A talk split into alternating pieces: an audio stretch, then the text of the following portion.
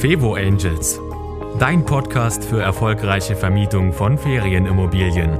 Denn glückliche Gäste und Top-Auslastung sind kein Zufall. Von und mit Annie Grau. Kleine Überraschung gefällig, dann teste meinen Newsletter. Und ich verspreche dir, schon wenige Tage nach deiner Anmeldung bekommst du eine kleine persönliche Überraschung von mir. Und das soll dir nicht nur eine Freude bereiten, sondern ich zeige dir auch, wie du damit deine Gäste begeistern kannst, und zwar schon vor der Anreise. Also sei gespannt und melde dich an auf www.fevo-angels.de slash newsletter. Und jetzt zur nächsten Folge. Willkommen zurück zum zweiten Teil rund ums Thema Steuern und Ferienimmobilien im Fevo Angels Podcast beziehungsweise YouTube-Videos. Ähm, wir haben heute wieder zu Gast den Björn Wiechert von. Hallo Annik.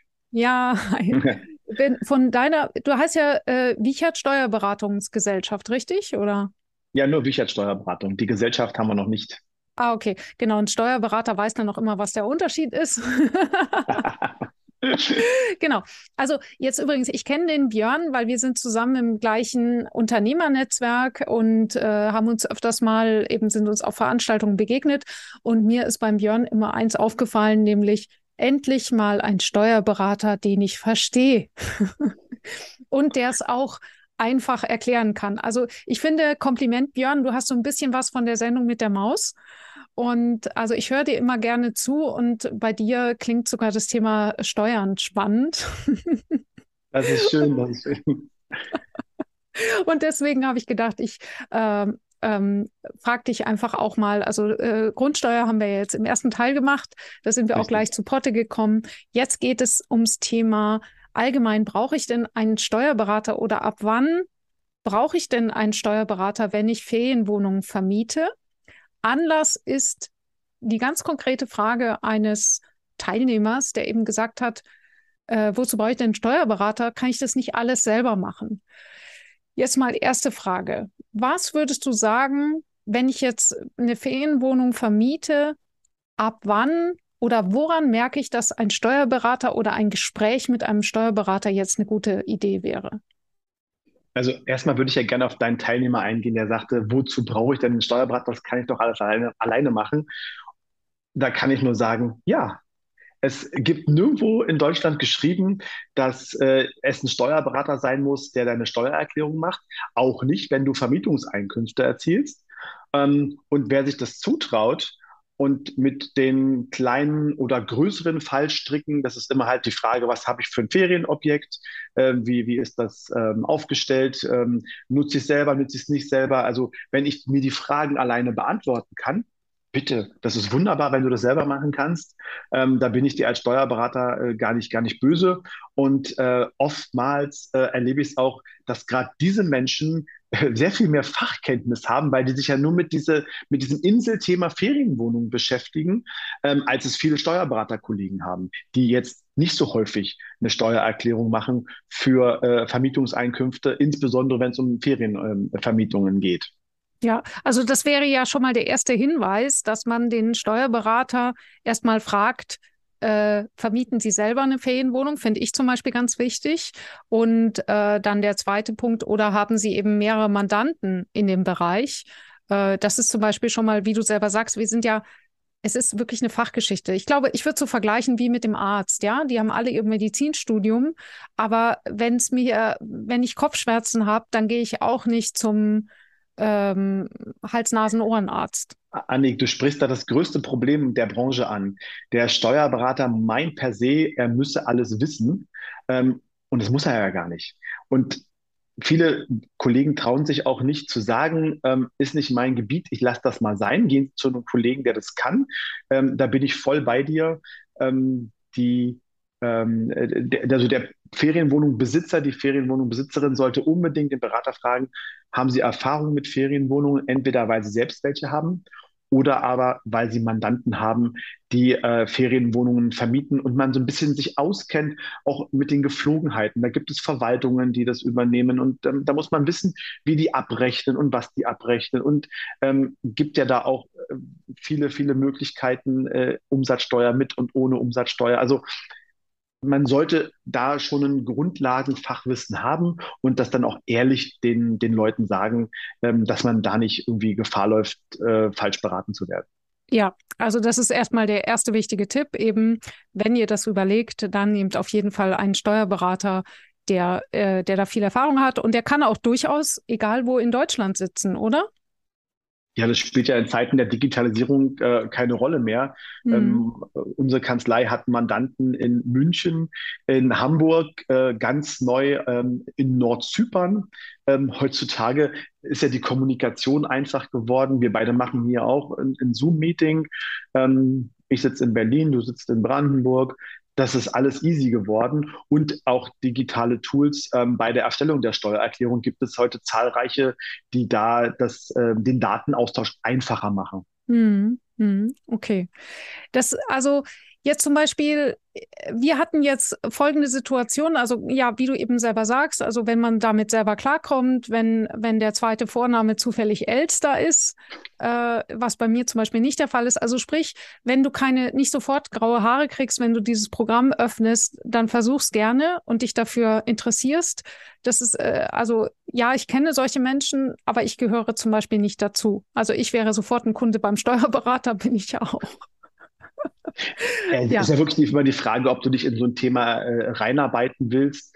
Ähm, entweder hast du vielleicht schon Vorkenntnisse, weil von den Eltern vorgeprägt oder übernommene Immobilien und die haben es seit Jahren selber gemacht und äh, der Vater, die Mutter gibt dir das Wissen weiter oder du bist halt so ein äh, so, so, so vom, vom, Menschentyp her einfach, dass dich Zahlen, Daten, Fakten und Gesetzestexte interessieren, mhm. dann arbeite dich da, da arbeite dich da rein und dann ist das auch gut.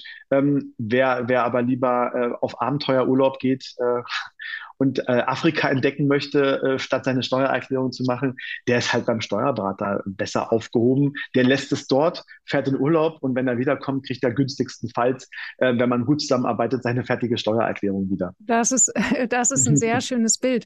Ich ähm, habe es jetzt live erlebt bei einer Wohnungseigentümergesellschaft. Äh, wie, wie nennt man diese, äh, diese Versammlung, diese Hauptversammlung? Äh, Vollversammlung, glaube ich, nennt man es. Ähm, ich, ich sollte es besser wissen, aber die ähm, die Eigentümerversammlung. Ja, Eigentümerversammlung, genau. danke. Da stand ich jetzt gerade auf dem Schlauch. Die einfachsten Wörter fallen einem nicht ein. Ja, und dann unterhalten wir uns so unter Vermietern und äh, dann äh, sagt die ein, äh, übrigens äh, hat noch jemand das Problem mit der Zweitwohnungssteuer. Und dann melden sich einige, sagen, ja, die Behörde, die wollen jetzt alle Zweitwohnungssteuer von uns, weil wir vermieten nicht über eine Agentur, sondern auf eigene Faust. Und äh, dann kommen die damit. Und äh, nur eben die Wohnungen, die vorher eine GBR gegründet haben, natürlich auch unsere Wohnungen, ja, die haben halt das Thema aktuell nicht. Das ist jetzt natürlich keine hundertprozentige Sicherheit. Also ich bin jetzt kein Spezialist für Zweitwohnungssteuer, ähm, aber was sich dadurch zeigt, ist, wir haben uns halt vorher eine Platte gemacht und uns beraten lassen, wie wollen wir dieses ganze Ferienwohnungsvermieter-Business überhaupt aufziehen. Und in unserem speziellen Fall haben wir gesagt, eine GBR gibt uns mehr Vorteile. Warum sage ich das? Weil das immer abhängig ist von deiner Situation. Also ich würde einen Teufel tun und jetzt jedem sagen, gründe eine GBR, das ist der beste Weg, äh, eine Ferienwohnung zu vermieten, sondern ich würde sagen, eben das sollte jeder schauen, in welcher Situation ist er oder sie. Und äh, da kann sich äh, zumindest eine Erstberatung vom, Fe äh, vom Ferienwohnung, von der Steuerberater, vom Steuerberater wirklich lohnen. Richtig, da bist du jetzt schon wieder, ähm, also dein, dein ursprünglicher äh, Kunde war ja so, dass er sagte, ist doch alles einfach, alles klar, ich mache das alleine. Ähm, wenn ich jetzt in den Bereich von der GBR gehe, wenn es äh, Fragen zur Zweitwohnungssteuer gibt, äh, nur am Rande angemerkt, die Zweitwohnungssteuer ist eine Landessteuer, die ist in jedem Bundesland anders geregelt. Mhm. Ähm, also ich weiß zum Beispiel nicht, was in Bayern für eine Zweitwohnungssteuer, ob da überhaupt ein Zweitwohnungssteuergesetz da ist ähm, und wie das geregelt ist, weil ich habe vom bayerischen Steuerrecht hier in Berlin natürlich keine Ahnung. Ähm, also wenn so eine Themen dazu kommen, dann bin ich ja schon wieder einen Schritt komplexer, wo dann unbedingt der Fachmann ähm, hinzugezogen werden sollte, um dann eben die Fragen zu stellen, ja, was ist denn mit Zweitwohnungssteuer? Brauche ich oder kann ich mit einem GBR-Konstrukt, ähm, Achtung, aufgepasst, GBR heißt ja mindestens zwei Personen müssen mit dabei sein. Genau. Und wenn ich jetzt Einzeleigentümer bin, dann stellt sich für mich ja gar nicht die Frage, kann ich in eine GBR wandern? Ähm, aber vielleicht stellt sich ja die Frage, kann ich in eine GmbH gehen mit meiner Ferienimmobilie und ab wann lohnt sich sowas? Also es gibt ja mhm. noch viel, viel mehr Gestaltungsmöglichkeiten, die dazu führen, äh, doch mal den Steuerberater zu befragen. Und dann muss es unbedingt jemand sein, der Ahnung hat. Richtig. Und was bedeutet das eben dann im zweiten und im dritten Schritt? Ja. Oder was bedeutet das zum Beispiel, wenn, wenn es mehrere Eigentümer sind und einer, einer stirbt? Äh, ist dann, ist, ist man dann noch handlungsfähig? Also die, die Thematik hatte ich jetzt neulich, dass man, dass jemand eben gesagt hat, da gab es halt irre Probleme, weil es war nicht richtig vorhergesehen, äh, wie dann damit zu verfahren ist. Ähm, ja, dann war das ganze Konstrukt einfach nicht mehr handlungsfähig. Also ja, das sind ja, das, lauter so Punkte. Genau, mit einem GBR-Vertrag bin ich wirklich sehr komplex, dass ich auch diesen Vertrag ja irgendwie äh, handhaben muss und in der, in der Realität umsetzen muss. Und oftmals äh, schlummern dann diese Verträge in irgendwelchen Schubladen und werden da auch sehr stiefmütterlich behandelt, ähm, so nach dem äh, Motto, okay, ist nicht da, sehe ich jetzt gerade nicht.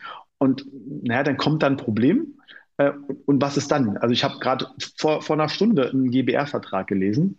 Äh, da steht drin, die, ähm, die äh, Gesellschaft wird durch ihre Geschäftsführer vertreten und die Geschäftsführer sind nur gemeinsam geschäftsführungsbefugt. Ja. Das heißt, da muss unter jedem du gehst zu Ikea und kaufst ein neues Bett und da müssen eigentlich beide unterschreiben für den Kaufvertrag.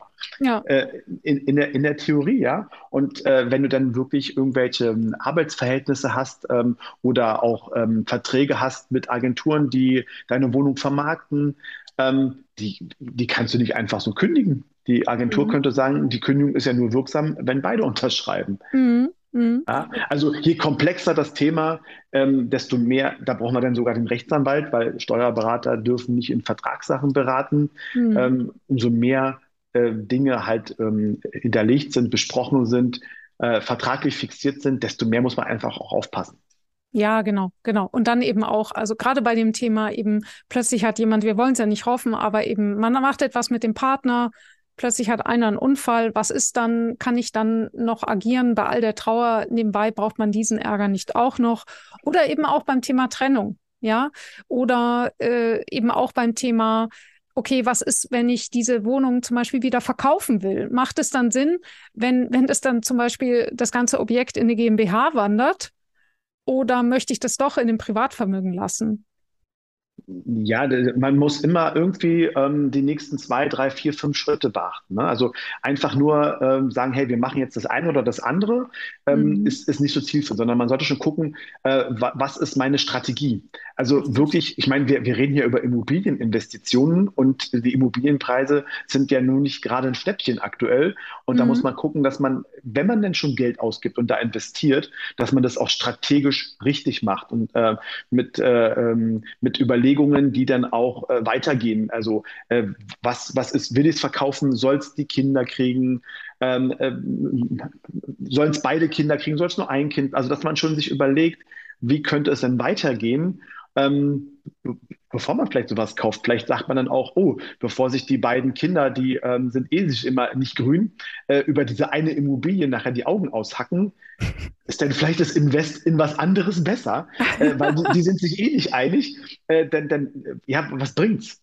Wenn ich vielleicht selber nur noch zehn Jahre ähm, äh, oder ich möchte in zehn Jahren das weitergeben, äh, die ganze Sache an die Kinder und ich habe da so zwei Streithähne. Ja, ja. Also einfach auch gucken. Äh, und wenn ich dann vielleicht noch unter den zehn Jahren bin, dann habe ich Probleme mit der Spekulationssteuer, dann kann ich es wieder nicht verkaufen.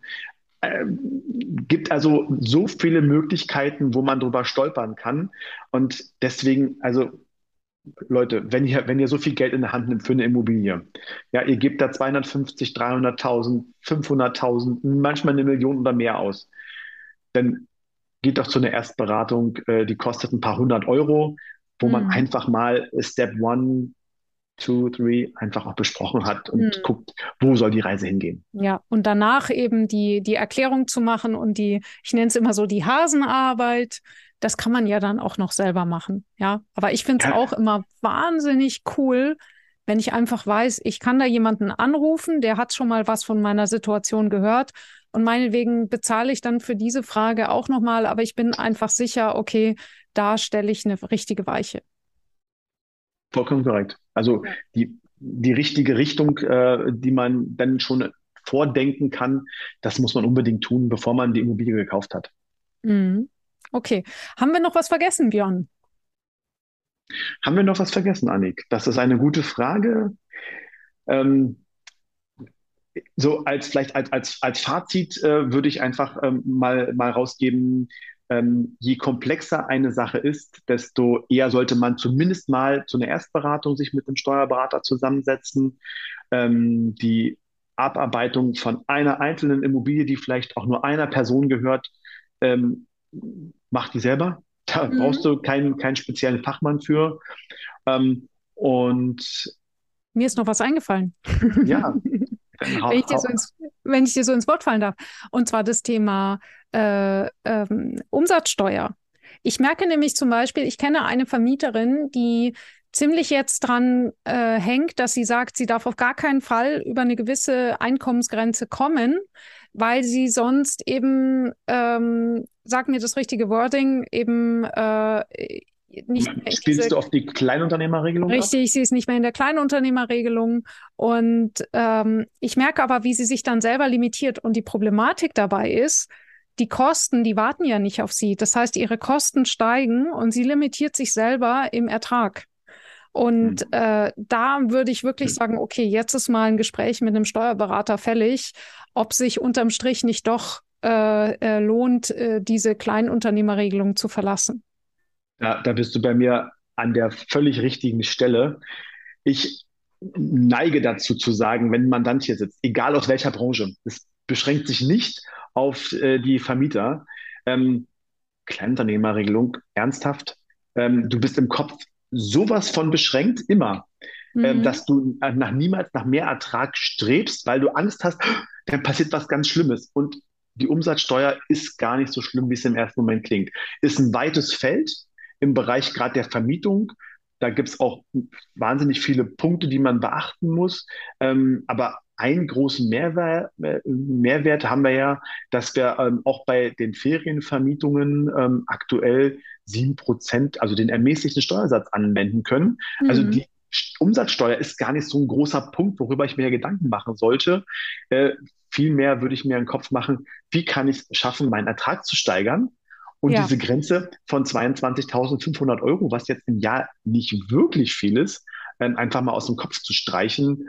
Ähm, und was ist, wenn die eine Vermietung gut läuft und ich noch eine zweite Wohnung hinzukaufen möchte? dann habe ich, dann, dann fange ich wieder an zu überlegen, wie kriege ich das jetzt hin, äh, mit einem anderen Konstrukt das in die ja. Kleinunternehmerregelung zu pressen. Also das ist dann so, so, so ein Krampf, sage ich mal, das für die Steuer passend zu machen.